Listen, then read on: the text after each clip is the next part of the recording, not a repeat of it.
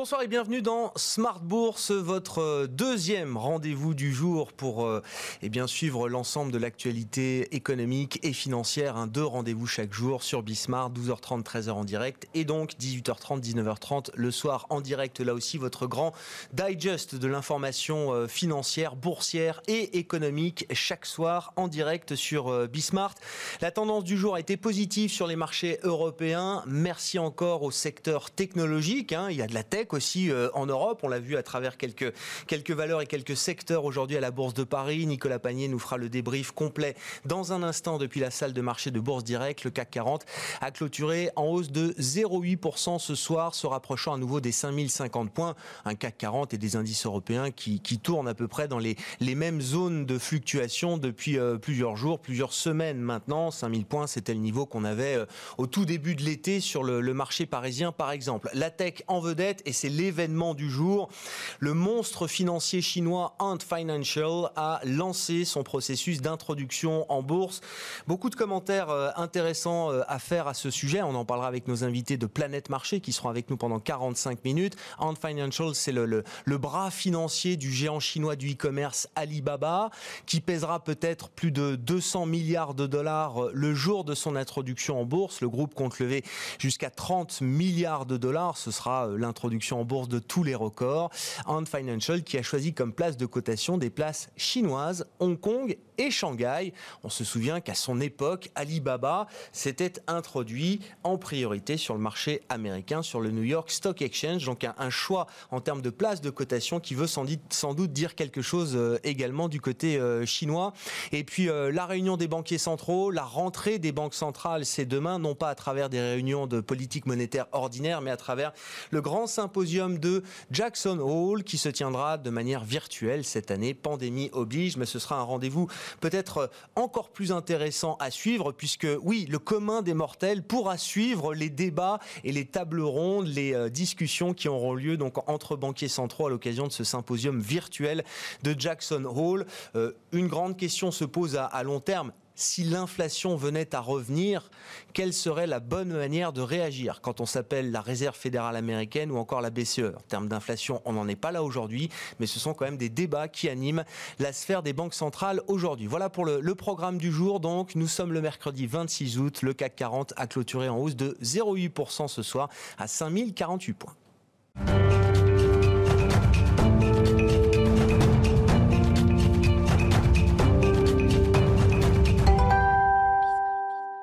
Le résumé détaillé de la séance du jour, toutes les infos clés à retenir, c'est chaque soir avec Nicolas Panier pour euh, entamer Smart Bourse qui euh, est avec nous depuis la salle de marché de Bourse Direct. Le CAC 40 se sera maintenu toute la journée au-dessus des 5000 points lors d'une séance très calme à la Bourse de Paris. Le volume des échanges atteignant, atteignant péniblement le milliard d'euros en fin de journée, avec une clôture à la hausse de 0,80% à 5048,43 points. Le marché parisien s'est laissé porter par l'essor des valeurs technologiques comme Atos en tête du palmarès du CAC 40 en hausse de 3,67% à 74 euros et 6 centimes, mais aussi Worldline plus 2,66% à 77 euros et 2 centimes, ou encore ST Microélectronique, plus 2,65% à 26 euros. Des valeurs technologiques elles-mêmes soutenues par le Nasdaq qui démarre sa nouvelle journée de cotation dans le vert et par les très bons résultats de Salesforce. Salesforce dont l'entrée au Dow Jones est prévue pour la fin du mois, qui affiche un chiffre d'affaires en hausse de 27,5% à 5,1 milliards de dollars et un bénéfice par action à 1,44 dollars contre les 0,77 attendus. L'action s'envole d'ailleurs littéralement sur le marché new-yorkais, affichant une hausse de 27% au moment de la clôture parisienne, bien partie pour inscrire elle aussi un nouveau record. Sur le front des nouvelles, l'agenda était assez pauvre aujourd'hui. Les commandes de biens durables pour le mois de juillet aux États-Unis sont bien meilleures qu'attendues. Attendues en hausse de 4,8%, elles progressent finalement de 11,2%. Un bond qui, même s'il est encourageant, ne permet pas encore à l'indice de renouer avec ses niveaux d'avant la crise du coronavirus. De janvier à juillet, les commandes de biens durables aux États-Unis aux États-Unis perdent encore 12,1%. Autre statistique suivie aujourd'hui qui concerne le pétrole. Cette fois-ci, les stocks de pétrole hebdomadaire du département de l'énergie reculent et un peu plus que prévu. Le consensus attendait une baisse de 3 694 000 barils. Ce sera finalement une baisse de 4 689 000 barils, de moins que la semaine dernière. Le pétrole qui recule à la clôture parisienne. Le baril de Brent perd quelques points dans un contexte où la production euh, dans le golfe du Mexique est majoritairement à l'arrêt à cause des, des risques liés aux tempêtes. En France à présent, le chômage recule très légèrement depuis le début de la crise liée à la pandémie. Les demandeurs d'emploi sans aucune activité ou avec une activité réduite sont un peu moins nombreux en juillet, moins 0,7% par rapport au pic de 6 157 000 chômeurs de fin juin. La France qui dévoilera son plan de relance dans une semaine, mais dont on commence déjà à avoir quelques indices. Si la culture devrait bénéficier d'une mesure exceptionnelle de 2 milliards d'euros, Jean Castex a également déclaré que dès le 1er janvier, le gouvernement baisserait les impôts de production à hauteur de 10 milliards d'euros. Jean Castex, qui a également confirmé l'engagement du gouvernement à continuer à faire baisser l'impôt sur les sociétés. L'agenda de la séance de demain à présent, le grand rendez-vous attendu par les marchés, c'est bien sûr le symposium économique de Jackson Hole où sera particulièrement scruté le discours d'ouverture de Jérôme Powell en vue d'éventuels indices sur la direction que pourrait prendre la politique monétaire de la Fed. Les investisseurs s'attendent notamment à ce que le président de la Réserve fédérale américaine s'exprime sur deux sujets, l'objectif d'inflation asymétrique à 2% dans un premier temps et la forward guidance en matière de taux d'intérêt. Au programme également trois indicateurs américains, la deuxième estimation du PIB des États-Unis, les promesses de vente de logements anciens en juillet et les nouvelles inscriptions hebdomadaires au chômage attendues en léger repli. Côté entreprise, Côté entreprise, eh bien, on verra ce que nous réserve la journée de, demain. En tout cas, Nicolas vous le disait, le, grand rendez-vous sera quand même l'ouverture du symposium de, Jackson Hall, un des sujets qu'on va traiter avec nos trois invités qui sont avec nous autour de cette table pour euh, Planète Marché. Nicolas Panier, chaque soir avec nous depuis la salle de marché de Bourse Direct. Le CAC termine en hausse de 0,8% ce soir à 5048 points.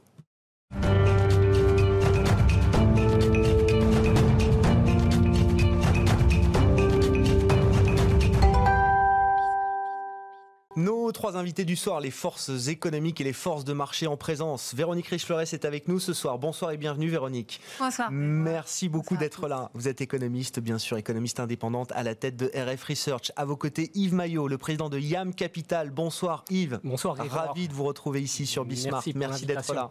Gilles Guibou nous accompagne également ce soir, directeur des actions européennes d'AXA IM. Bonsoir et bienvenue Gilles. Bonsoir Grégoire. J'en fais l'événement du jour, euh, évidemment, hein, pour la planète marché qu'on essaye de décrypter chaque soir euh, ensemble pendant 40-45 euh, minutes. L'entrée en bourse d'Ant Financial, l'introduction n'a pas lieu aujourd'hui, mais Ant Financial a déposé son prospectus d'introduction en bourse et lance donc la procédure pour entrer en bourse à Hong Kong et à Shanghai. Ant Financial, c'est le, bras financier du géant chinois du e-commerce Alibaba. Euh, c'est un géant des paiements, mais ça va bien au-delà. Euh, en termes de distribution de services financiers, de produits financiers euh, également. C'est un groupe qui pourrait peser plus de 200 milliards de dollars dès son premier jour de cotation. 200 euh, milliards de dollars, c'est quatre fois la capitalisation boursière de BNP Paribas, qui est la première banque européenne, Yves. Oui, moi je vois deux éléments symboliques à cette opération qui, donc se prépare. La première, ben, c'est le secteur des paiements et tout un ensemble de services euh, à l'échelle de la Chine, donc qui en fait effectivement un acteur euh, très très important. Euh, ce qui est intéressant, c'est de voir que cette introduction en bourse euh, va probablement dépasser en taille avec euh, donc 30 milliards de dollars prévus hein, sur un chiffre d'affaires qui probablement effectivement dépasse une, valorisation qui dépasse les 200 milliards. J'ai cru voir qu'on avait une rentabilité qui dépassait aussi cette année ou qui dépasserait les 20 milliards de, dollars. Euh, ce qui est intéressant, c'est que là, on, dépasserait la précédente introduction en bourse qui était Aramco, qui a eu beaucoup de mal ces dernières années à se mettre en place. Et euh, pour moi, la symbolique, c'est que là, on est en Chine, on est dans les services financiers, euh, on touche au digital et on remplace, j'allais dire, l'économie traditionnelle telle qu'on l'a vécue depuis, depuis 70 ans, c'est-à-dire euh, le pétrole, les hydrocarbures, ce que certains économistes ont appelé l'ère du, plastique. Hein, et, on sait que ça touche aussi à des sujets environnementaux. Enfin bref, on est dans une phase de transition. Et là, la prochaine plus grosse introduction en bourse, elle touche le, segment de la technologie et des, services financiers dans leur phase, j'allais dire, d'évolution naturelle. Puis la deuxième symbolique, c'est que ça se passe en Chine et qu'on a là à faire, on parle beaucoup et du que c'est pas une boîte chinoise qui va se coter voilà, à, New York, que ce soit au Nasdaq ou au New York Stock Exchange, comme beaucoup d'entre elles le faisaient, à commencer par la maison mère de Hunt Financial, Alibaba. Hein. Absolument. ce qui se passe, c'est que ça se passe en Chine parce qu'on touche d'abord au marché asiatique et d'abord au, marché chinois. Euh, donc c'est quelque chose de très important. On parle beaucoup du Nasdaq et du succès, on va probablement en, reparler, du succès boursier des, des, GAFAM. Mais il faut savoir que le nouvel indice technologique qui a été créé sur les bourses chinoises a une performance bien supérieure à celle du mmh. Nasdaq. Donc là, on voit bien qu'on est euh, rentré dans un environnement que j'appelle que j'appelle un environnement de guerre, puisque tout ça ne se fait pas du tout de façon coopérative entre Américains et chinois, puisque nous sommes en phase de, bataille pour la suprématie. Donc la toile de fond de cette introduction en bourse, c'est effectivement cette rivalité, parce que là, on a quelque chose qui est en train de se jouer sur plein de sujets. On a beaucoup parlé l'année dernière du commerce euh, international, du commerce chino-américain. On parle du spatial, des télécoms, qui sont aussi un sujet d'affrontement énorme. Mais il y a aussi tout cet aspect de la technologie, de la finance, et à mon sens, peut-être en reparlerons-on aussi, des aspects monétaires sur lequel la Chine, je ne sais pas si elle y arrivera, veut aussi acquérir une forme de légitimité, voire de suprématie. Et là, avec cet IPO, on est vraiment au-delà des, business que, l'on touche, et qui sont des sujets intéressants, et qui touchent une zone de forte croissance. On est vraiment au cœur de cet environnement qui change. Mais voilà, cette, cette introduction en bourse qui se fait à Shanghai, bien sûr, Chine continentale, mais aussi Hong Kong, après tous les événements euh, dont, on a parlé euh, évidemment, vous l'ancrez sur le terrain de euh, l'affrontement protéiforme entre la Chine et les États-Unis. Mais bien sûr, parce que l'actionnaire de, cette, très grosse entité, c'est Jack Ma. Hein, déjà un successful, si je dois utiliser un mot anglais, de, l'Internet chinois, hein, euh, Alibaba et, plein d'autres structures. Jack Ma, c'est quand même euh, un homme de la Chine, mm, pour ne mm. pas dire un homme du parti. Mm. Donc là, on est vraiment au cœur de tous les sujets d'aujourd'hui, et des sujets, euh, j'allais dire, presque d'affrontement politique, au-delà des, sujets économiques dont on parle ici chez Bismarck. Qu'est-ce que ça vous inspire, euh, Gilles, là, si on est un peu dans l'analyse de cette, cette opération qui, euh, qui s'annonce? Ant, c'est la fourmi, je crois, en anglais. Évidemment, ce groupe n'a rien d'une fourmi. Euh. Bah, je, crois qu'Yves le rappelait, c'est qu'effectivement, on est à la convergence de, de, tous les centres d'intérêt qu'ont aujourd'hui les investisseurs. On est dans du digital, on est dans de l'hypercroissance avec la Chine et son marché de 1 milliard de, consommateurs et, la technologie c'est avant tout les économies d'échelle. Mm. Donc effectivement, euh, ça, fait tourner la tête euh, quand on parle de tout de suite quand on regarde les chiffres sur ce, type d'entreprise. et on est vraiment à la, convergence de, tous les intérêts aujourd'hui des investisseurs. Euh, le secteur du paiement a fait beaucoup parler de lui. Alors on avait Adyen, on a, on eu malheureusement Wirecard, mais qui est une autre histoire. Mais on, voit bien que ça, c'est aujourd'hui au, centre de tous les intérêts. Oui, mais enfin, vous dites euh, Wirecard, on va pas. Enfin, euh, c'est quand même le sujet parce que la Ant Financial va devenir la plus grosse fintech du monde. Alors pour l'instant, c'est la Chine l'Asie, enfin Alipay, euh, tous les Chinois qui viennent euh, à Paris, tous les magasins sont équipés Alipay justement pour accueillir cette communauté touristique euh, chinoise. On verra ce qu'il en est des développements en dehors des frontières pour les, moyens de paiement chinois. Mais on avait Wirecard qui était quand même un, fleuron présenté pendant des années comme un fleuron technologique européen. Il y a Adyen néerlandais, vous l'avez cité. Il y a Worldline. D'accord, mais on, est à la ramasse un peu, beaucoup, parce que c'est des noms qu'on connaît. Mais je veux dire en termes de taille, en termes de. Mais très, très clairement, on est à la ramasse parce qu'aujourd'hui, en Europe, on travaille sur des micro-marchés. On en revient sur le sujet qui est, le mien depuis plusieurs années. Bah, euh, c'est qu'on n'a pas, aujourd'hui, on n'a pas fait l'Europe. Wirecard était un groupe global quand même, euh, de ce que j'ai compris, euh, Gilles. Pas au point de, de concurrencer. D'abord, c'était pas, c'était un groupe global qui. on, a tendance à penser que les, rumeurs sur quoi, les, rumeurs sur Wirecard ont commencé en 2016. La réalité, c'est que ça a commencé dix ans avant.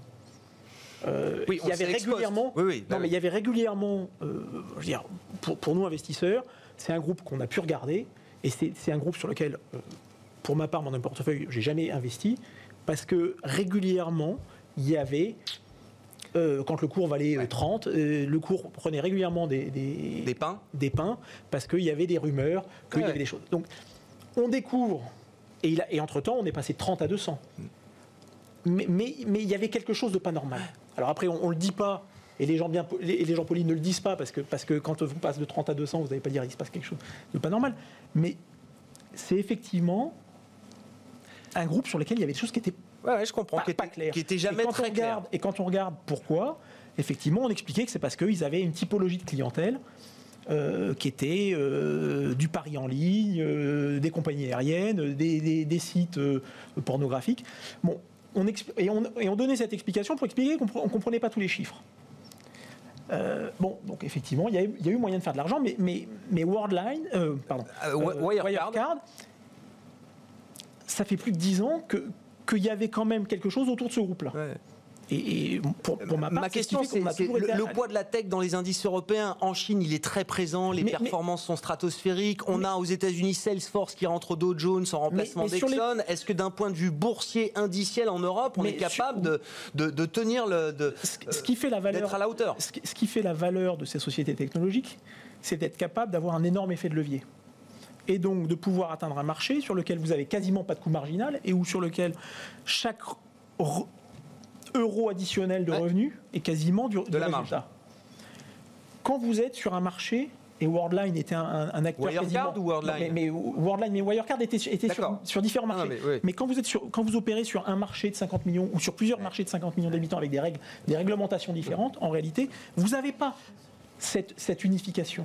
Quand vous avez un, Apple qui réussit, du fait de sa plateforme un peu particulière, à adresser euh, 400 millions d'utilisateurs, il arrive à avoir ces d'échelle. Quand vous êtes chinois et que vous avez un milliard d'utilisateurs, vous avez ces d'échelle.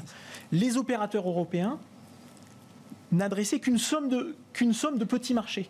Et quand vous avez une somme de petits marchés, ce n'est pas la même chose que, de- que, de- que, que d'avoir comme si vous aviez un marché unique. C'est-à-dire, je peux- même si, si- si je caricature, euh, dans la stratégie d'Ant Financial, j'allais dire le, le, le continent chinois, et quand je dis chinois, c'est la- toute la zone économique chinoise qui va derrière, finalement, ça leur suffit. Ou est-ce qu'on les verra débarquer un jour en Europe? Est-ce que leur objectif, c'est quand même d'être comme Apple a été, cette déferlante sur l'ensemble de la Mais, planète? Mais la réalité, c'est que c'est même pas le au- au- sujet? Aujourd'hui, quand ils vont aller en dehors de, de- de- de Chine et si on les laisse faire, c'est qu'en réalité, c'est que du gain marginal, puisqu'en fait, ils ont déjà absorbé tous les coûts de développement et, et- et- et- et tous les coûts de recherche. Donc, en réalité, si on est même un peu plus pessimiste que ça, face aux tech chinoises, s'il n'y a pas effectivement une prise de conscience, et il y a eu une prise de conscience un peu grâce à Trump, il faut, faut quand même lui reconnaître ce- cet élément, euh, en réalité, on a perdu d'avance.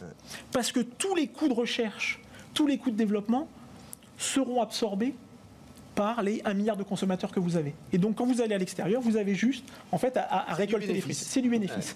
Et donc, en- et c'est pour ça qu'aujourd'hui, en Europe, il y a cette prise de conscience qu'il est vital, absolument, de faire un marché de 350 millions de consommateurs. Si on ne le fait pas, on sera hors jeu et on sera soumis soit à la suprématie américaine, soit à la suprématie chinoise. Mais aujourd'hui, l'Europe divisée n'a plus d'avenir. Bon, on est sur un sujet de fond. Véronique, que vous inspire alors la news and financial et puis la- l'analyse qu'on peut apporter autour de cette- cet événement, de cette opération? Ah, je, vais- commencer par la fin, euh, parce que euh, moi je suis tout à fait d'accord avec cette analyse, effectivement. D'ailleurs, on le voit bien, il y a très peu de géants mondiaux qui n'est pas une assise domestique.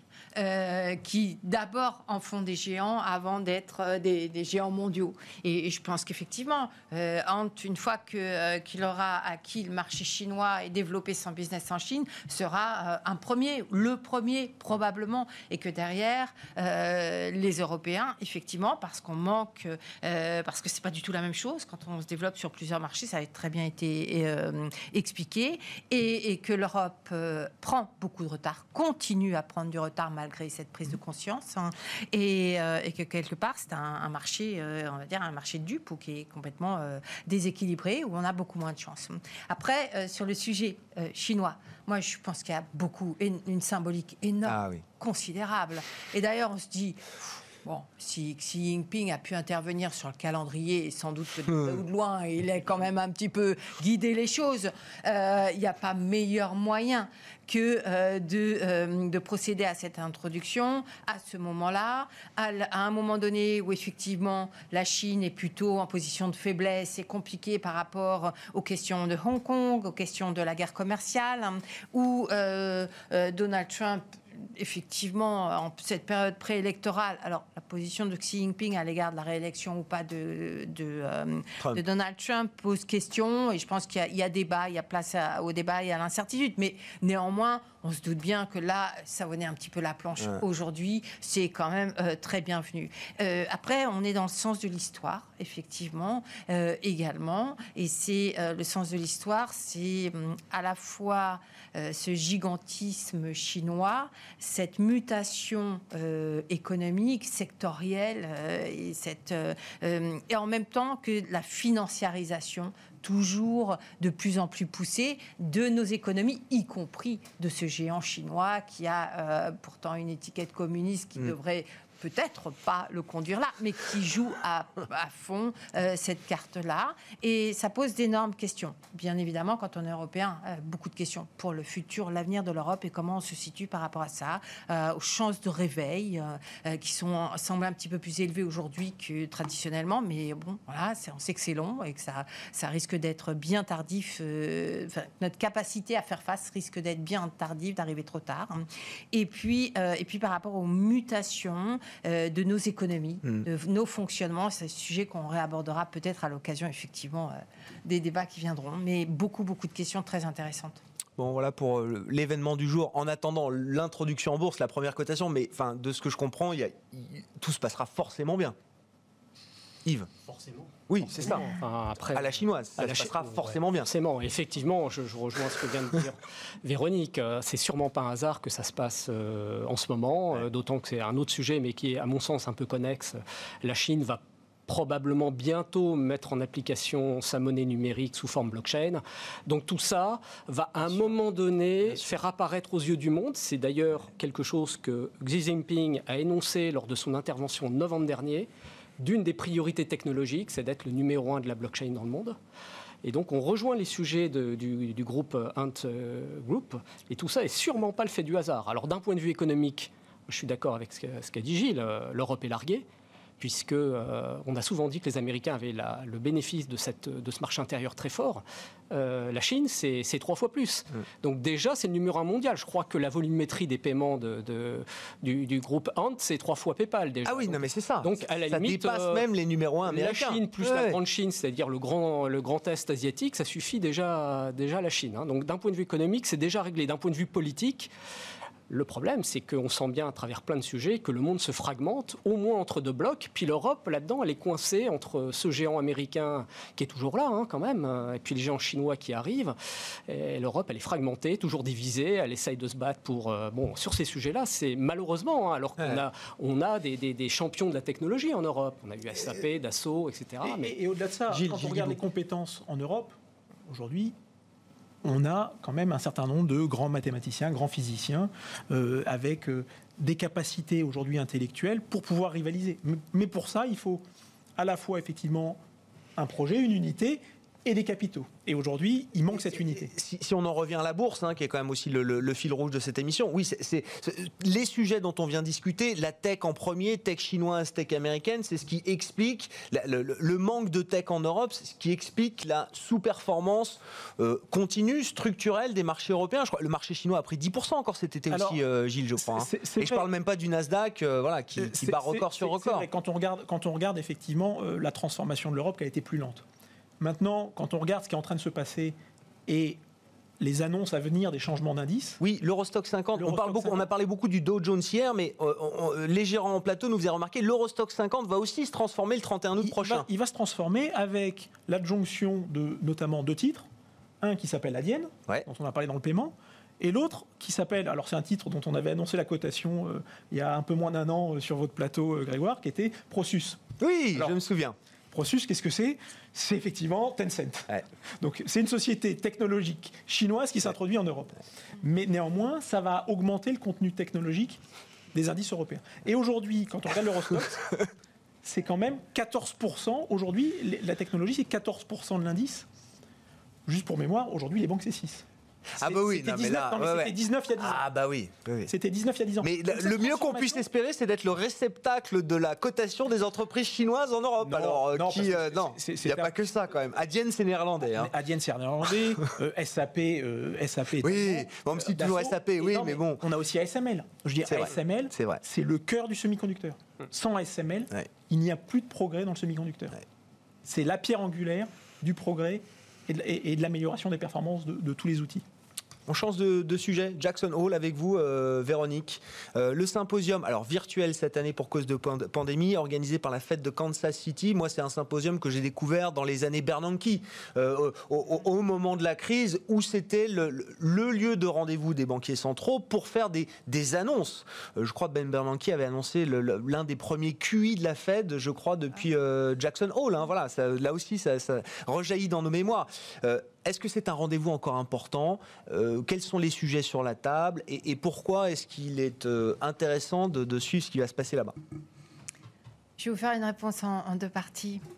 La première, euh, c'est l'économiste de marché qui, vous dit, qui va vous dire euh, oui, c'est très important, on va préciser euh, des objectifs d'inflation parce qu'on ne sait jamais si l'inflation revient. Au moins, on- comme ça, on aura la visibilité, puis on aura voilà, hein, des guidance, et puis on les attend, les banques centrales, font les banques guidance, parce qu'il y a tellement de risques d'inflation, de remonter des taux impromptus que voilà. Et puis la deuxième, elle est cynique, enfin, à peu près. euh, vous êtes déjà un peu dans l'ironie déjà pas mal dans. c'est quoi? Bah, et Je pense que les, les banques centrales, on l'a compris, jouent un rôle absolument central. hein. Elles ont sauvé nos États. Elles continuent à maintenir à bout de bras les États d'à peu près toute la planète, hein, euh, euh, pas que les Italiens ni les Grecs finalement. Euh, ces États, sans les banques centrales, ne pourraient pas euh, venir au secours des économies, en particulier dans la période actuelle post-Covid. Donc c'est tout l'édifice, sauf que on est déjà à des euh, montants euh, astronomiques. Alors c'est toujours plus astronomique, donc ça peut Ouais. toujours, toujours monter. Mais on, on a bien vu que euh, la Banque centrale américaine n'avait pas forcément toutes les facilités envisagées pour inonder le marché de liquidité, hein, qu'à un moment donné, effectivement, d'ailleurs, la taille de son bilan n'a pas suivi forcément les anticipations, parce qu'une fois qu'on a tout asséché, qu'on a tout acheté, euh, euh, eh bien, euh, il y a pas toujours matière à en rajouter. Euh, et je pense que, euh, y compris, cette politique pose des questions. La Fed est-elle euh, devenue trop dépendante des marchés? Est-ce que, euh, etc., etc. Et, et que euh, ce sont des questions qui sont embarrassantes.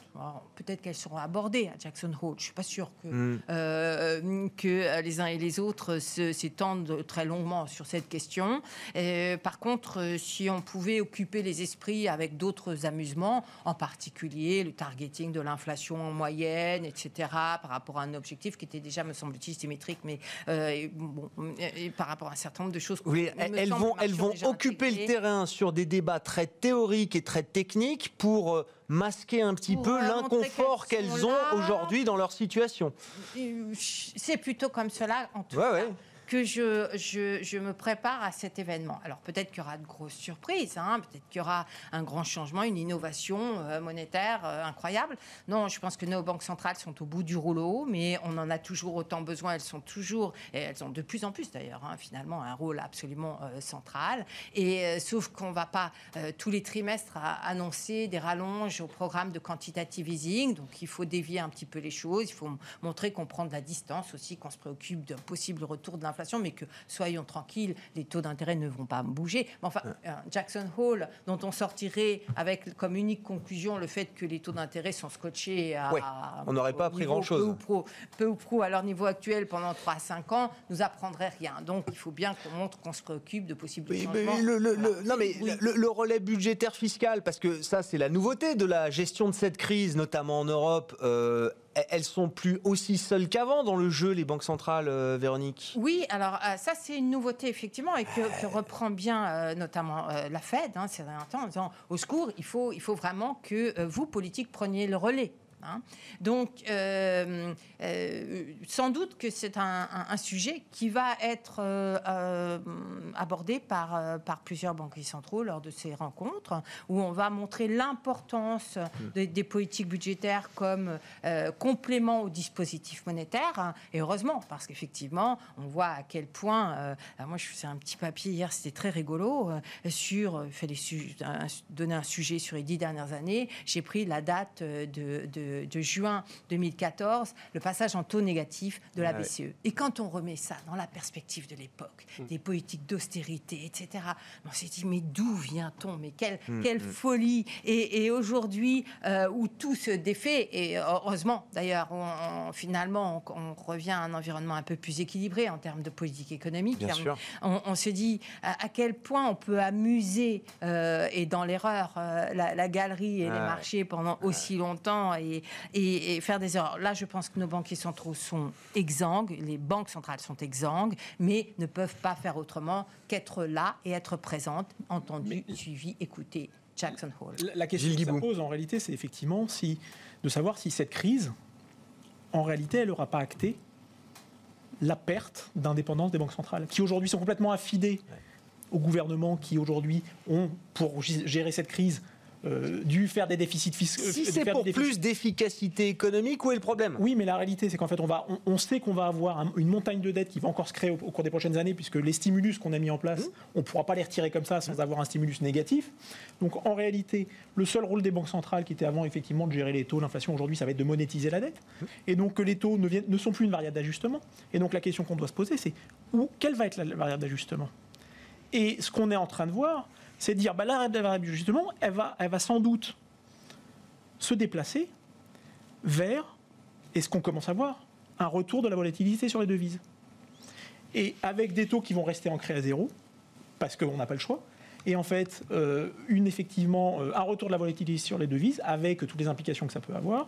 Et effectivement euh, et, quelque part les mouvements de l'euro-dollar cet été qui restent microscopiques on regarde l'histoire mais ces mouvements de baisse du dollar d'appréciation de l'euro. Et, avec effectivement en plus quand on revient sur la thématique de la Chine de des monnaies de réserve ah de quelles, vont être les monnaies de réserve Aujourd'hui, le dollar était surreprésenté, l'euro était surreprésenté, la Chine veut devenir, veut faire du yuan une monnaie de réserve, donc potentiellement euh, une perte de valeur pour le dollar. Donc ça, ça, va pas être. Et quand on injecte autant de monnaie, j'entendais un gérant de Fund qui disait, on ne on sait pas comment euh, faire de l'inflation, mais si on essaye fort et qu'on injecte de la monnaie, à un moment, on va finir par y arriver.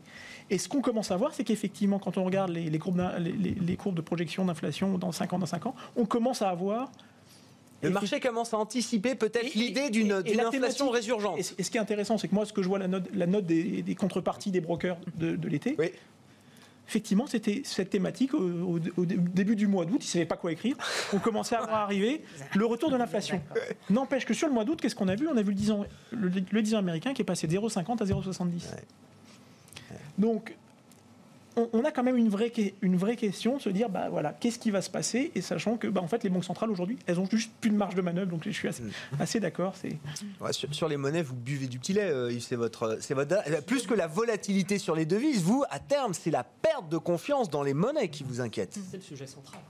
Il y, a beaucoup de choses à dire, hein, et je pense que pour les, les gens qui nous écoutent et nous regardent, je pense que c'est vraiment à part les sujets qu'on a abordés précédemment mm. relatifs à la Chine, à la techno, mais c'est vraiment la monnaie, c'est vraiment le sujet central, le sujet des, années, voire des, des mois qui viennent, puisque c'est la variable d'ajustement. Et à mon sens, c'est ma lecture. Aujourd'hui, on a une sorte de ce que les anciens économistes appelaient l'illusion monétaire, qu'on ne voit pas parce que justement la machine économique ne génère pas d'inflation à travers les hausses de prix. Et, que toutes les banques centrales agissent en même temps aujourd'hui, qu'elles sont, c'est la raison tout au même niveau. de... Je ne suis pas tout à fait d'accord avec ce que euh, dit Gilles, en tout cas pour l'instant, d'accord sur l'analyse mais pas sur le constat. La volatilité des marchés de devises, que je regarde aussi beaucoup, pour l'instant il n'y en a pas parce qu'effectivement Fed, BCE, Banque d'Angleterre, Banque du Japon, voire Banque de Chine produisent la même euh, sans être forcément concertées, elles sont quand même dans la même au même moment. Et donc dire que tout ça rejaillit sur la monnaie, le commun des mortels me répond, mais pas du tout. Euh, bon, l'euro a monté contre le dollar, mais pour d'autres raisons. Il y a eu un petit coup de, de, pep, si j'ose dire, avec les accords de fin juillet en Europe. Donc ça donné de la vigueur à l'euro. Il y a eu le problème sanitaire, enfin il y a toujours le problème sanitaire plus fort. Donc tout ça a créé un peu de volatilité euro-dollar. Mais enfin finalement, à échelle historique, c'est rien du tout.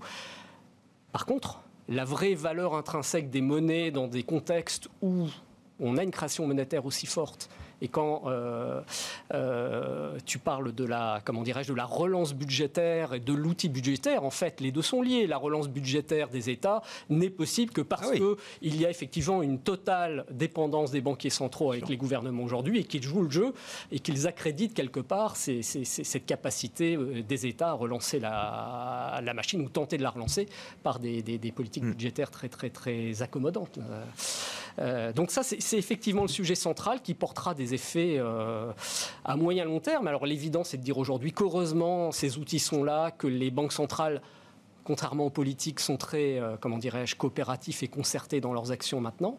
Maintenant, euh, on ne peut pas imaginer, c'est le simple bon sens, qu'on puisse reproduire cette politique à long terme continuellement. C'est pas durable. Sinon, pourquoi travailler? Enfin, pour, c'est tellement facile de créer de la. Hein, enfin, c'est tellement évident que je constate que peu de gens le disent de façon si, pardonnez-moi, bête que je, je l'énonce ah à, ce moment-là. Pour le commun des mortels, c'est la question. Si la BCE peut créer de la monnaie ex nihilo euh, sans créer d'inflation, euh, pourquoi effectivement travailler? Pourquoi l'hôpital en France n'a pas d'argent? La BCE crée 1000 euh, milliards d'euros comme ça en un claquement de doigts. Là, on touche à des sujets, oui, des sujets politiques et sociaux aussi, de compréhension, euh, de compréhension de, des concitoyens de, ce type d'annonce hein, qui, qui, pose des sujets aussi. Hein. Véronique, vous avez un commentaire? Un, sujet d'interrogation sur l'indépendance in fine et à long terme des banques centrales. C'est qu'il faut que ces banques centrales qui jouent, un, qui ont une influence de plus en plus importante euh, soient comprises euh, d'un public beaucoup plus large. C'est intéressant, on disait tout à l'heure, Jackson Hole est finalement accessible à, tout un chacun mmh. euh, par, par, visioconférence. Digital, voilà. mais c'est également une, dans le sens de l'histoire, là aussi, parce qu'on a dans les banquiers centraux des acteurs qui sont devenus des acteurs qui prennent quelque part la place du politique. Hein. et que ça, ça pose une question démocratique. Et d'ailleurs, j'ai peut-être déjà dit sur euh, le plateau, mais euh, en ce sens, je trouve que l'attitude des Allemands à l'égard de l'indépendance de la BCE et de certaines actions de la BCE... C'est un rappel salutaire. Eh bien, effectivement, quand on analyse dans le détail, après on connaît bien euh, les, motivations premières et euh, pas très sympathiques, euh, si on va dire, ou les moins sympathiques qui, animent ces réactions, quand on, voit des, des, analyses plus fouillées sur effectivement tout simplement le fait de dire, mais on a des États qui sont élus démocratiquement, à qui incombe la responsabilité de mener, de prendre des décisions politiques qui touchent la grande majorité des citoyens. Ce n'est pas le, rôle des banquiers centraux. Et là, effectivement, je pense que sur le long terme, on peut s'interroger sur, in fine, la perte de pouvoir des banques centrales, alors qu'elles sont en train de monter en puissance et qu'on a l'impression qu'elles mènent tout. Hmm.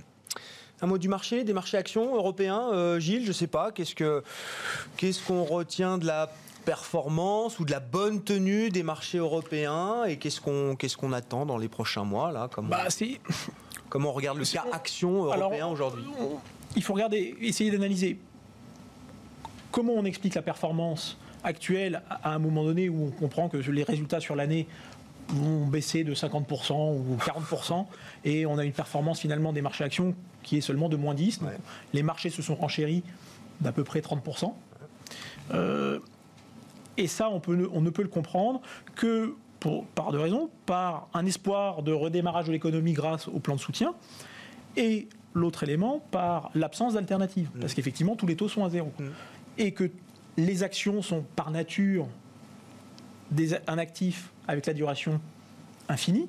Et donc, quand vous avez des taux qui descendent à zéro, bah, votre valorisation, votre PE, bah, potentiellement, il peut être infini aussi. Donc, on a effectivement eu cette montée du PE. La question, c'est que maintenant que les taux sont à zéro, ce moteur est à peu près épuisé. Ils ne laisseront pas plus. Et donc la question qu'on doit se poser maintenant, c'est si on regarde l'avenir, qu'est-ce qui reste bah, Qu'est-ce qui reste euh, bah, il reste juste la croissance. Bah, la, croissance, la dynamique bénéficiaire. Et la croissance et la dynamique, bénéficiaire, sachant qu'on a des multiples qui sont effectivement euh, déjà très élevés. Et on voit bien que bah, la croissance, il y a des États euh, qui essayent depuis, des pays qui essayent depuis des années de relancer leur croissance à force de soutien de toutes sortes. Euh, et, ils peuvent avoir du mal, je pense au Japon. Euh, donc la croissance, euh, elle est, elle est, elle est, c'est pas un acquis, elle n'est pas donnée et elle peut concerner un petit nombre d'acteurs. Et c'est ce qui explique pourquoi aujourd'hui dans, ce marché, on a cette cette, cette, complète dichotomie.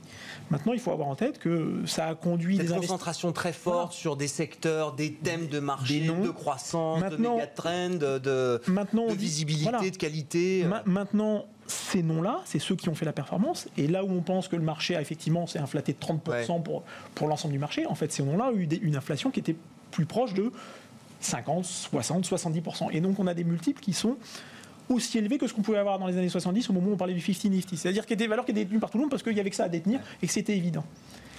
Et donc, vous dites quoi là? La réalité, c'est danger euh, pour ces, la, réalité, c'est que ça peut continuer un tout petit peu, mais que s'il se passe quoi que ce soit sur les taux, qu'on a un redémarrage de l'inflation qui obligera à ajuster un moment donné la politique monétaire, à ce moment-là, la simple remontée du taux d'intérêt, et ça ne sera pas pour demain, mais met à risque ces valorisations. Parce qu'en fait, elles ont déjà anticipé beaucoup, beaucoup de bonnes nouvelles. Donc la seule chose qui peut justifier encore une hausse, c'est d'être capable de surprendre encore sur la croissance qu'elles sont capables de générer. Alors, ça peut arriver, mais ça ne concernera pas tout le monde. Hmm. Donc aujourd'hui, dans un portefeuille, l'alternative, elle n'est pas évidente.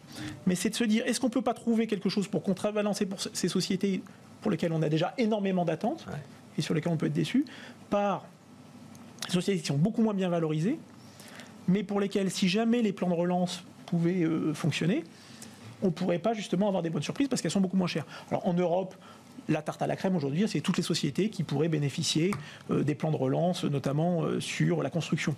Donc effectivement, on peut s'intéresser à des sociétés qui ont des cash flows à peu près visibles, du Vinci, du Bouygues, du Saint-Gobain. Ces valeurs qui sont beaucoup moins bien valorisées, mais qui finalement ont été un peu délaissées et qui peuvent offrir une alternative et qui, voilà, somme toute, donc la thématique relance, là, c'est quelque chose que vous, que, vous voyez venir un petit peu dans, les marchés. Relance, le marché a toujours du mal à se focaliser sur plein de sujets à la fois. Mais ou, visibilité, visibilité, sur le cash flow qui n'est pas forcément complètement valorisé. Euh, aujourd'hui, ce qui est assez étonnant, c'est qu'on voit les valeurs pharmaceutiques. Elles sont sur des niveaux multiples de, valorisation à 14, 15 fois, qui sont très proches des moyennes de long terme. Mm. Si vous pensez qu'effectivement, euh, bah, elles sont au cœur de l'actualité en plus et qu'elles font plutôt des bénéfices, bah, aujourd'hui, c'est forcément idiot. Alors après, c'est euh, faut, pas oublier qu'on a une élection américaine et qu'elles euh, elles sont, elles sont quand même à l'origine d'un certain nombre de déficits euh, gouvernementaux. Donc il peut y avoir des, des, des problèmes sur les tarifications des médicaments. Mais il y a quand même sans doute des alternatives à aller chercher. Ouais. Euh, Véronique, vous écriviez, je crois, euh, pendant cet été, plafond de verre, c'est ça, sur les indices euh, mondiaux. Hein, quand on regarde les, indices, sans aller dossier par dossier, secteur par secteur, mais c'était voilà plafond de verre. On, bah, y est là aujourd'hui, selon vous. C'est le sentiment qu'on avait. Donc ça, c'était la semaine dernière. J'avais après cet été, enfin les semaines d'été, qui ne qui sont pas tout à fait finies, mais entre le mois de juin où on a eu un début de rallye qui finalement a tourné assez rapidement court, et puis la, la semaine dernière où on voyait le marché, les tentatives, les algos qui poussaient, l'idée de reflation, l'idée de, euh, euh, des vaccins. Enfin, on a eu tout un tas de thèmes, euh, l'amélioration des relations commerciales sino-américaines. voilà, il y a eu de quoi alimenter constamment des tentatives pour aller casser ces, ces, ces hum, comment, ces tendances longues, ces moyens mobiles, pour donner des signaux. Ces résistances, oui, Ces résistances. Et, et, finalement, à chaque fois qu'on est allé s'approcher ou en Allemagne, on a cassé finalement les moyennes euh, euh, de 100 jours, etc. Mais finalement, c'est quasiment le seul marché allemand, euh, le seul marché en Europe qui a réussi à, à, sortir un peu par le haut. Du coup, on n'arrive même pas à croire que ce soit un vrai signal de hausse. On se dit, bon, mais non, il va être tiré à la baisse. Et puis, j'ai envie de dire, si tu veux connaître ton marché ou le potentiel de, vivacité, hein, d'une reprise, un peu, regarde tes bancaires. Et, là, on n'a pas mieux. Voilà, là, le plafond de verre, il, est vraiment très présent. Et, et je pense que malheureusement, euh, moi, j'ai beaucoup de mal à imaginer qu'on sorte par le haut à un moment donné. Il nous faudrait, oui, peut-être un, mouvement d'accélérateur, un vaccin, une combinaison. Mais même les plans de relance, la semaine prochaine, on aura les 100 milliards là, le 3 septembre. Il y a 100 milliards d'épargne forcée.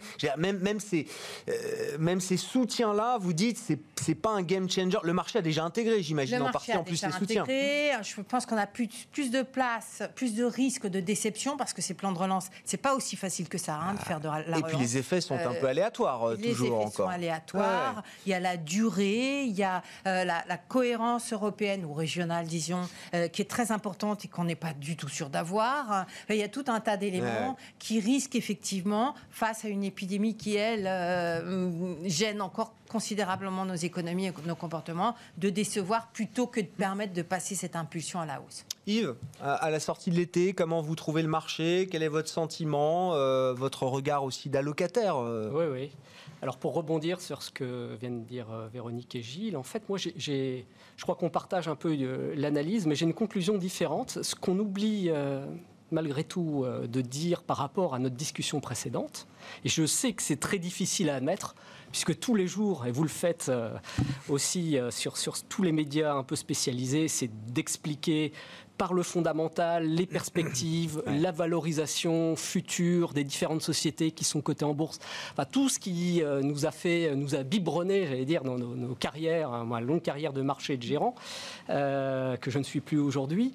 Mais on oublie un truc quand même, c'est que l'inflation créée par les banques centrales à travers ce qu'on a décrit précédemment amène à cette inflation des actifs avant qu'elle amène un jour, et on en est très loin, l'inflation, la vraie inflation que connaît dans les mécanismes prix-salaire, et que ça, ça suffit, je ne veux pas dire à justifier, à expliquer pourquoi les actions sont plus élevées. On a quand même vécu un truc extraordinaire cette année, une récession majeure qu'on n'a pas connue depuis 1945 et peut-être au-delà et un rebond donc désiré volontairement pour des raisons sanitaires, un plongeon énorme des, indices actions de 40%, je crois, ou pas loin au plus bas en Europe, avec un rebond de 30 et encore plus aux États-Unis ou en Chine.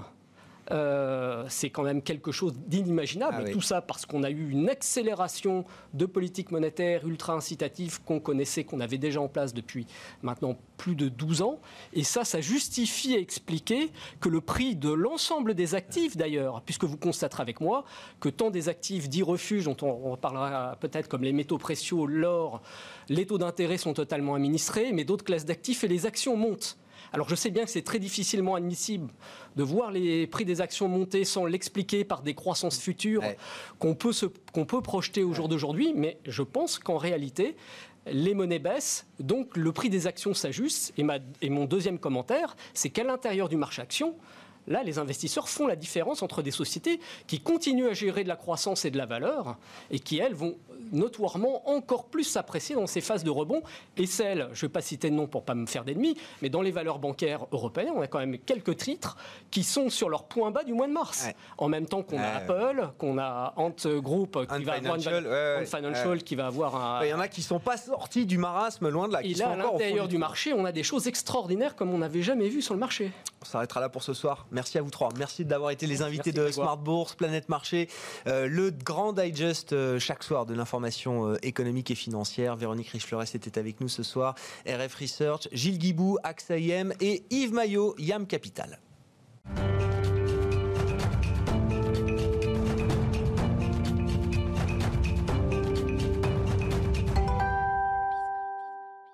Marché à thème, chaque soir c'est le dernier quart d'heure de Smart Bourse hein, en direct 18h30, 19h30 et donc ce dernier quart d'heure qui est consacré à un thème, un sujet de marché et un expert qui est là pour apporter une, une brique d'analyse. Ce soir autour du Bitcoin, c'est Yves Maillot qui est resté avec moi en plateau, toujours président de YAM Capital. Euh, Yves, euh, rebonsoir, merci d'être d'être resté. Oh, YAM Capital, s'il faut dire un mot de la structure, c'est alors vous avez été gérant, directeur d'une de, d'une grande maison de, de, gestion, directeur action européenne d'une grande maison de gestion. Euh, aujourd'hui, vous êtes plus dans le, le, conseil, c'est ça, advisor, comme vous dites, euh, auprès de, de, professionnels, d'entreprises aussi, de petites entreprises dans le cadre de leur stratégie financière, et puis de professionnels des marchés ou de gestion, sur des sujets aussi variés que tout ce qui peut concerner les systèmes, l'administration, que des sujets purement liés à l'investissement, allocation et, et même euh, marché action. Et puis, il y a un nouveau terrain qui, pour moi, avec cette expérience longue de marché dans différentes grandes institutions, me passionne. Je constate d'ailleurs que peu de gens le, sont pour l'instant dans la sphère financière, mais c'est une nouvelle, alors entre guillemets, ce qu'on peut appeler c'est une nouvelle classe d'actifs, en tout cas d'abord une nouvelle technologie qui, à mon sens, est en train, alors c'est tout ça est très très embryonnaire, en train peut-être comment dirais-je, de, rediriger euh, l'ensemble des, des, services financiers et, en particulier. Euh, Là, on parle de la blockchain, hein, c'est ça. On parle de la blockchain, qui est un. Nous, on va parler du Bitcoin, mais derrière, c'est évidemment le, vrai sujet de fond, c'est la blockchain. Le sujet, il faut bien le dire en préalable, je pense, parce qu'il y a beaucoup de confusion entre blockchain et puis Bitcoin, qui est une des multiples crypto-monnaies qui ont vu le jour. Beaucoup ne sont pas du tout sérieuses. Qui est une application possible de la blockchain. Absolument, voilà. Et la blockchain peut revêtir des réalités très très différentes en réalité. Bitcoin est, disons, le track record le plus long et, Bitcoin a la prétention d'être une monnaie dans ces, trois fonctions. Hein. Donc ça, c'est quand même le préalable euh, quand on parle de, Bitcoin. si, on, est sur le Bitcoin, je suis, ravi que vous le disiez parce que je suis assez d'accord avec ce que vous constatez. Dans, dans vos métiers financiers, euh, euh, gérants, asset manager, beaucoup refusent presque de s'intéresser à cette thématique et balayent encore le Bitcoin en disant de toute façon, c'est pas un actif, il y a rien derrière, c'est de la spéculation, c'est un tout petit marché tenu par quelques gros euh, personne. Euh, c'est pas quelque chose qui nous intéresse. On en est encore là aujourd'hui, mais c'est tant mieux, hein, parce que voilà, on a besoin de pionniers comme vous pour euh, pour éclairer ce sujet. -là. Il y a tous les spécialistes de la tech aussi qui sont très focalisés là-dessus, mais sur l'aspect finance, c'est quelque chose qui est encore, on, on, le fait pas rentrer dans la grande famille de la finance régulière, j'ai envie de dire. Pas encore de la majorité des acteurs. En tout cas, dans la plupart des pays européens, c'est comme ça. C'est moins vrai aux États-Unis. Ah. En tout cas, dans le monde financier. En tout cas, d'un certain nombre d'acteurs. Hein. Je vais vous dire comme ça par, euh, par référence un certain Paul Tudor Jones, un, trader américain euh, euh, qui a déjà un certain âge, très connu, qui a eu de grands succès, très riche, qui a placé une partie de, de, de, son portefeuille, de ses avoirs importants sur Bitcoin. Je crois que c'est entre 1 et 2 de ses, ses, actifs, ce qui, est, ce qui est des, représente déjà pas mal d'argent. dans les institutions, je vais mentionner un nom, je vais leur faire un peu de publicité, mais un groupe comme Fidelity a créé il y a maintenant plus de deux ans une structure dédiée qui s'appelle Digital Fidelity Digital euh, Asset, qui a pour vocation d'offrir une prestation de service entre guillemets de, de custody, c'est-à-dire de dépositariat, parce que là on est dans un monde digital euh, dans le monde des crypto-actifs, dans des problématiques nouvelles, et que cette entité, qui est une filiale d'un acteur reconnu de l'asset management au niveau global, ah bah. a des clients en particulier aux États-Unis, hedge funds en particulier, ou gros family office, qui diversifient, commencent à diversifier un peu leurs avoirs sur ces, euh, cette nouvelle, entre guillemets... Même la, smart money, euh, la monnaie même presque un peu plus institutionnelle, est en train de s'y mettre, là, aux États-Unis. Alors, soyons précis quand on parle d'institutionnel, parce que dans ce monde-là, on parle d'institutionnel et en fait, on parle essentiellement soit de hedge funds spécialisés qui se sont dédiés à ça, soit de hedge funds entre guillemets plus traditionnels qui vont diversifier leurs avoirs, soit d'argent privé, de gros patrimoine, de family office et de certaines structures qui se montent et qui créent des fonds dédiés. Euh, on est sur l'ensemble de ces acteurs qui vont investir sur du Bitcoin et d'autres cryptoactifs chez des gens qui n'ont pas d'exigences réglementaires fortes telles que peuvent le connaître les fonds de pension, ou si je devais faire un parallèle avec l'Europe continentale, avec des fonds de retraite, euh, euh, des fonds institutionnels ou d'assurance tels qu'on les connaît, et qui sont, à ma connaissance, aujourd'hui dans l'impossibilité, dans le cadre de leur mandat, d'introduire, en tout cas de façon, euh, j'allais dire, faciale et, légitime, des cryptoactifs. Donc, euh, soyons précis sur le terme institutionnel, mais il s'agit d'argent professionnel et plus seulement de petits spéculateurs euh, ou de petits particuliers qui vont s'amuser sur cette nouvelle, euh, nouvelle technologie, nouvelle classe d'actifs. Mais donc le sens de l'histoire, c'est que oui, ça va devenir une classe d'actifs à part entière. On, est au balbutiement de, de, cette institutionnalisation du Bitcoin et des cryptos comme classe d'actifs, mais le sens de l'histoire nous amènerait jusque-là. Alors moi je le pense. Alors deux remarques toutefois, c'est quand on parle de cette classe d'actifs il faut bien distinguer le support technologique, on va dire environnement blockchain. Mhm. Tous les actifs digitaux ne sont pas en mode blockchain, mais l'essentiel le sont. Donc il y a le contenant et le contenu. Bitcoin, c'est quelque chose de très spécifique, c'est la plus vieille des blockchains. Euh, la blockchain revêt d'autres réalités. Donc, quand on parle de classe d'actifs, il faut bien voir que l'on parle finalement de ces cryptoactifs comme si on parlait vis à -vis des titres financiers des titres valeurs mobilières. Et les valeurs mobilières peuvent recouvrir des réalités très différentes. Actions, obligations, produits structurés, euh, fonds communs de placement, tout ça sont des choses différentes et c'est regroupé sur un même, j'allais dire, support qui est la valeur mobilière. Eh bien, on pourrait faire finalement le même parallèle sur les cryptoactifs. Donc ça, c'est un, sujet important. Et puis je pense que l'institutionnalisation de ce support, un nouveau support euh, euh, finalement d'épargne et d'investissement, ou monétaire d'ailleurs, quand on parle stricto sensu de crypto-monnaie, euh, c'est probablement l'arrivée, peut-être très prochaine aussi, de transformation au moins partielle de monnaie banque centrale en mode blockchain. Et je pense en particulier à la Chine, qui travaille depuis de longs mois, qui est en phase de test et qui risque euh, d'un jour ou l'autre nous dire voilà, notre one est numérique. maintenant est numérique en mode blockchain qui devrait permettre à la Banque centrale d'intervenir directement euh, à travers ce yuan numérique et de le, j'allais dire, de l'infiltrer ou de le distiller auprès des agents économiques, j'allais dire, peut-être en bypassant, euh, comment dirais-je, l'architecture ah, bancaire bien sûr, traditionnelle. Puisque c'est ce que permet la blockchain, sachant que si l'on voit ça, ce qui est très très probable, puisque d'autres grandes banques centrales travaillent sur le sujet. Les Américains sont évidemment euh, dans la course. de ce fait euh, très dans le ben sujet. on, on, est quand même sur un sujet qui nous éloigne sur le contenu de quelque chose qui est très différent, pour ne pas dire à l'opposé de ce qu'a voulu ou ont voulu les concepteurs du Bitcoin. Parce que d'un côté, on parle d'une monnaie souveraine, centralisée, qui passerait dans un mode technologique nouveau.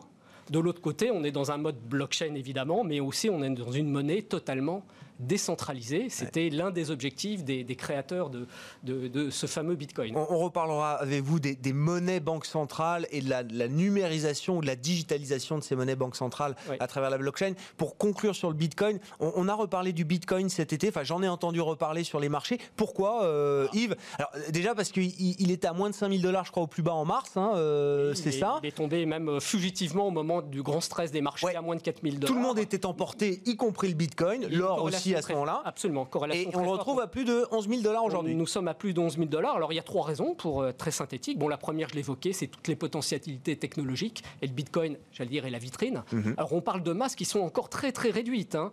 Bitcoin, c'est 210 milliards de dollars de capitalisation. L'ensemble des crypto-monnaies listées sur les plateformes, c'est 350 milliards. Donc on ah est dans quelque chose qui, en gros, Bitcoin, c'est la, la, plus grosse capitalisation du CAC 40, mm, pas mm, plus. Hein. Mm, voilà. Bon, l'autre raison que je vais invoquer, pourquoi on en parle, bah, c'est les performances. Et regardez les performances de Bitcoin. Ça a été de très loin, au, j'allais dire, malgré les détracteurs et tout ce qu'on a pu entendre dire sur Bitcoin, c'est de très très loin le meilleur déplacement depuis le début de l'année, plus de 65% de hausse, depuis un an, depuis deux ans, depuis trois ans, depuis cinq ans. Et, Même en étant passé par le pic à 20 000, c'est ça, le moment Nabila du, Bitcoin, c'était quoi, fin 2018 C'était fin 2017, début 2018. Fin 2017, début 2018. absolument. Après, il y a quand même, ça a marqué les esprits quand même, la chute de, de 20 000 dollars. Je sais pas jusqu'où on est tombé d'ailleurs sur le Bitcoin, mais vous dites est même tombé en, à 3 000 euh, même en prenant en compte ce crash euh, historique, vous dites ça reste sur longue durée un actif euh, qui est très très rentable, imbattable. Il est imbattable, absolument. Donc ça c'est la première raison, mais il faut assumer la volatilité. ça, voilà. sûr. Alors vous savez les, les, les, aficionados du Bitcoin vont vous dire nous on raisonne en Bitcoin, donc c'est pas le Bitcoin qui est volatile. Hein. Oui, c'est la, monnaie contre contre lequel on regarde le Bitcoin, bien sûr. Donc ça, les, les autres raisons qui explique la performance du Bitcoin Alors, vous l'avez dit, euh, c'est euh, l'autre raison, bah, c'est que le, Bitcoin est traité sur son, sur, son contenu fondamental de plus en plus comme un placement refuge comparable à l'or. Pourquoi? Ah. Parce que la mécanique de Bitcoin, c'est une offre très limitée. La création de Bitcoin se limitera à 21 millions d'unités. Les derniers seront minés, puisque ce sont processus de création en 2140, donc dans plus de 120 ans. Et euh, aujourd'hui, nous avons déjà créé plus de 18 millions et demi d'unités. Sur les 21 millions prévus. Voilà, donc sa courbe de création monétaire forme une, une, une, une asymptote. Hein. Et donc sa création maintenant va évoluer à un rythme extrêmement faible, d'où un phénomène rareté qui le rapporte qui le rapproche de métaux précieux comme l'or, l'argent, etc. Et qui, évidemment, dans le contexte dans lequel nous sommes, avec des créations monétaires sur les monnaies traditionnelles, banques centrales très fortes, amène sa corrélation maintenant avec les métaux précieux à un niveau très élevé. Et ça, c'est une nouveauté de 2020. Alors que par le passé, on a constaté un intérêt sur le Bitcoin par un effet de décorrélation sur toutes les classes d'actifs, y compris l'or. Depuis le début de cette année, or et Bitcoin sont corrélés à plus de 70% si on le calcule sur une base mensuelle. Donc ça, c'est l'autre intérêt. Ah et Bitcoin progresse, sinon en tandem, de façon très très étroite. c'est l'âge adulte, je ne sais pas si on est déjà l'adolescence ou l'âge adulte du Bitcoin, en tout cas qui est en train d'acquérir un statut euh, euh, d'actif refuge pour certains investisseurs C'est la euh, perception du marché, du marché des investisseurs en Bitcoin aujourd'hui sur ce nouvel, ce nouvel actif. Merci beaucoup Yves. On poursuivra ces discussions autour des, des, cryptos et des monnaies numériques avec vous dans Smart Bourse sur Bismart. Yves Maillot qui est avec nous pour cette rubrique marché à thème ce le président de YAM Capital.